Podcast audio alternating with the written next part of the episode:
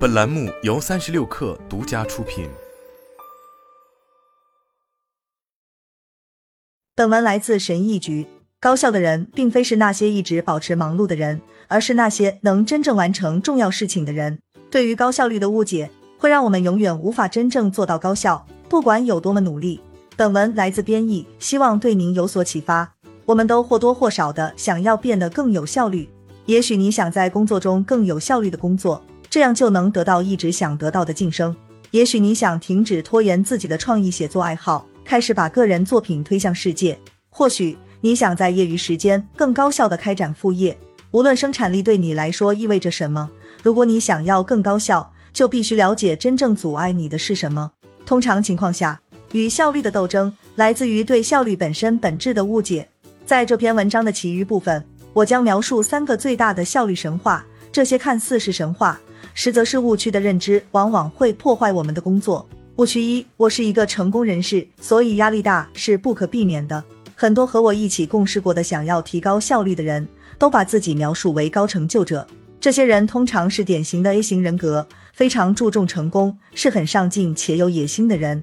但成功人士也可能是安静内向的人，他们表面上看起来很悠闲，但内心却拥有一种深刻的动力，要在生活的某些特定领域取得成就或创造。但无论是哪种类型，几乎所有成功人士都有一个普遍的误解，那就是如果你想做大事，压力是不可避免的。例如，我最近与一位客户合作，他想开始在自己的音乐爱好方面变得更有效率。在大学里，杰夫和他的伙伴们有一个乐队，周末会在婚礼和活动上演奏。除了好玩，他们也开始赚了不少钱。现在，作为一个三十五岁左右的职业人士，在乐队里演出是不太可能的。但杰夫仍然喜欢回到音乐中去，想着也许可以从中赚取一些额外的收入。他甚至有了一个很酷的想法，要在 YouTube 上开设一个频道，教人们如何快速弹奏尤克里里。但阻碍他前进的是，他告诉我的一个信念：我很想做这一切，但我现在组建了家庭，还有孩子，所以无法应对启动一个新项目所带来的额外压力，尤其是一个我想从中赚钱的项目。在杰夫看来，在他的音乐项目上更有成效，不可避免的意味着压力更大。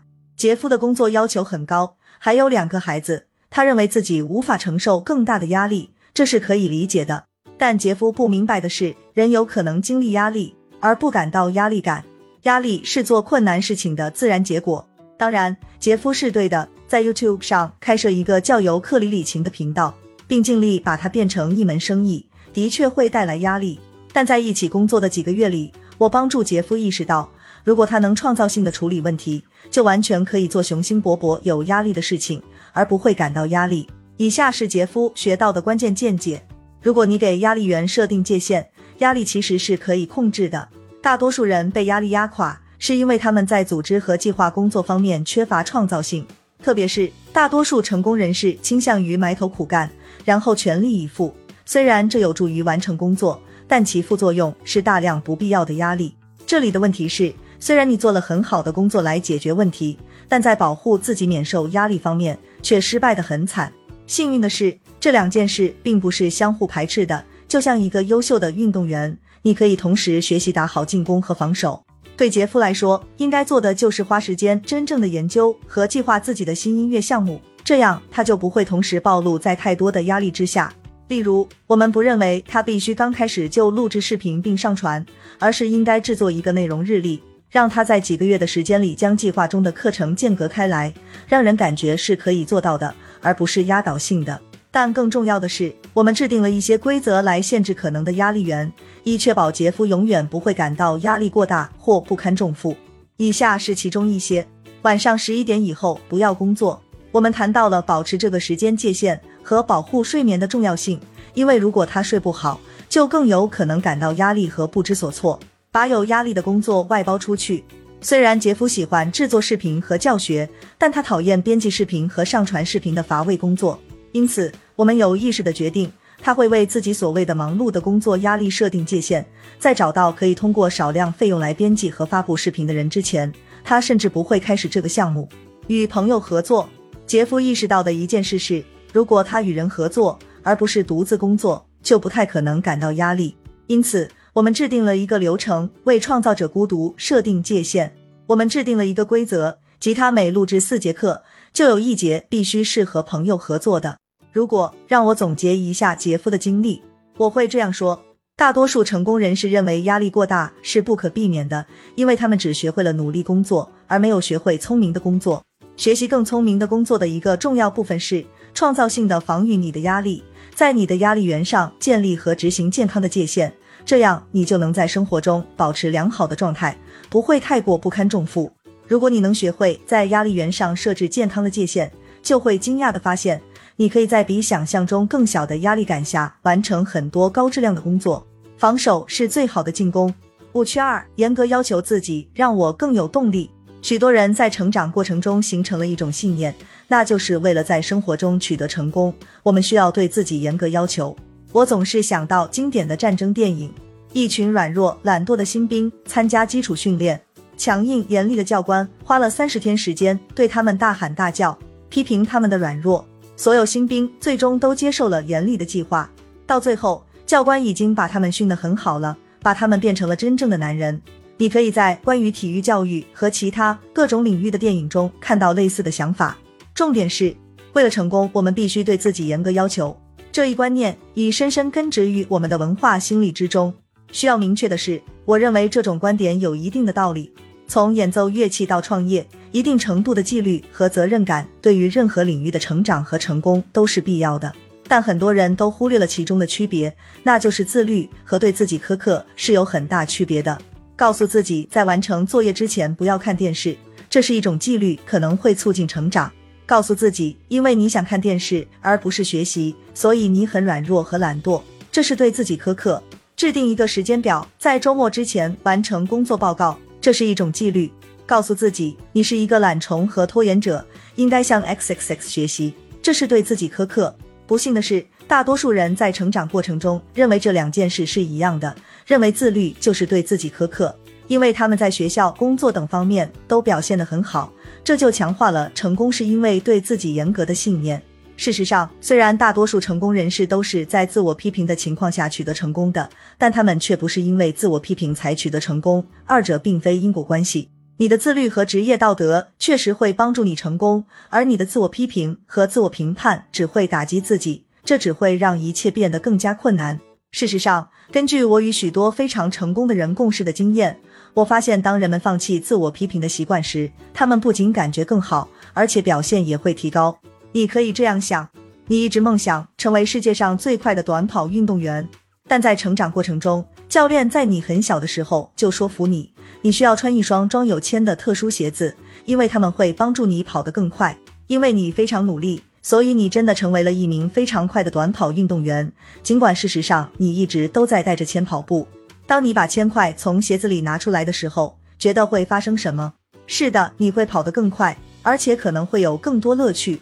自我批评不是保持动力的可持续策略，它只会让你痛苦。如果你能学会放弃一直打压自己的习惯，转而练习一些自我同情，你会发现自己至少可以像以前一样有动力，而且也会快乐得多。误区三：为了把事情做好，我需要控制自己的情绪。人们对高效率的人有一个常见的误解，那就是认为他们是镇定的半机械人，要么从没有情绪，要么对情绪有严格的控制，永远不会妨碍工作。那个头脑冷静的同事对批评从来都不屑一顾。你最好的朋友写了大量的短篇故事和小小说，似乎对出版和与世界分享自己的创作没有任何不安全感。你的老板总是在工作，看起来他这辈子从未拖延过一分钟。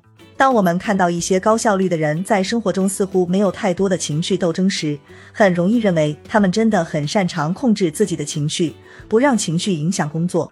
但出于以下几个原因，事实并非如此：一、仅仅因为其他人看起来不与自己的情绪做斗争，并不意味着事实就是如此。很多人，尤其是那些在历史上取得很高成就的人，真的很擅长隐藏自己的情绪斗争，而给人一种冷静和镇定的感觉。二、试图控制困难的情绪，最终总是适得其反。你不能直接控制自己的情绪，你不能调低焦虑的刻度，或者提高快乐的刻度。当你试图控制他们时，往往会因为感觉不好而感到更加难过，这当然只会让事情变得更糟。那么，那些面对困难情绪仍能保持高效的人到底是怎么回事呢？为什么有些人在感到焦虑和没有安全感的情况下，仍能保持专注并完成任务？其他人如何不陷入对批评的愤怒和怨恨，并创造性的引导正能量呢？是什么让人们在悲伤的情况下能继续做自己关心的事情呢？秘诀是，你不需要通过避免或控制自己的情绪来保持高效，你需要和情绪建立一种不同的关系。即使非常痛苦的情绪与出色的工作也不是不相容的。只要你与困难情绪保持健康的关系，并知道如何与他们共存。作家利兹吉尔伯特在他的创作回忆录《大魔法》中分享了一个很好的比喻，说明自己如何在感受恐惧和不安全感的情况下继续写作和出版。吉尔伯特说，他的创造性工作就像开着车进行一次长途公路旅行。作为创造者，他是司机，负责在合理的时间内安全到达目的地，同时希望也能享受这段旅程。但藏在后座的是恐惧怪兽，恐惧怪兽总是对他大吼，说他的想法有多蠢，说他注定会失败。通常情况下，恐惧怪兽会跳过座位，试图控制汽车，让他掉头。他对恐惧怪兽的自然反应是，要么放弃并让他控制汽车，要么试图通过将恐惧怪兽扔出窗外来摆脱他。因此，他没有向恐惧怪兽屈服，也没有试图摆脱他。而是像对待一个不守规矩的孩子一样对待他。吉尔伯特告诉他，他可以想哭就哭，想尖叫就尖叫，欢迎他一起去兜风，但他需要待在后座上。这是一个完美的例子，说明了改变我们与困难情绪的关系意味着什么。与其试图避免或控制自己的情绪，不如改变我们与情绪互动的方式。具体来说，要想与困难情绪建立更健康的关系，有三个关键因素：一、承认你的情绪。没有人能成功的通过否认来控制痛苦的情绪。第一步是承认你的真实感受，并给它贴上标签。是的，我现在感到焦虑和没有安全感。是的，我现在真的很生气。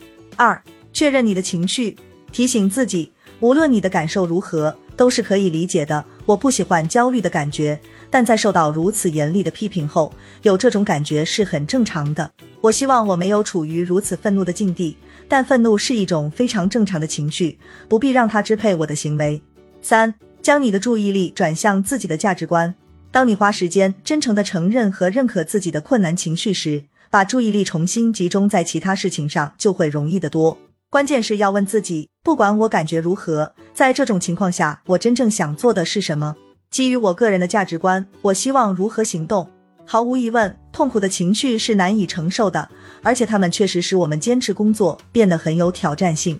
但问题是，如果你把所有的时间都花在试图避免或控制困难的情绪上，就会变得非常疲惫，没有精力去真正完成任何事情。相反，要试着改变你对这些困难情绪的反应方式，像利兹吉尔伯特一样，告诉他们欢迎一起去兜风，但需要待在后座上。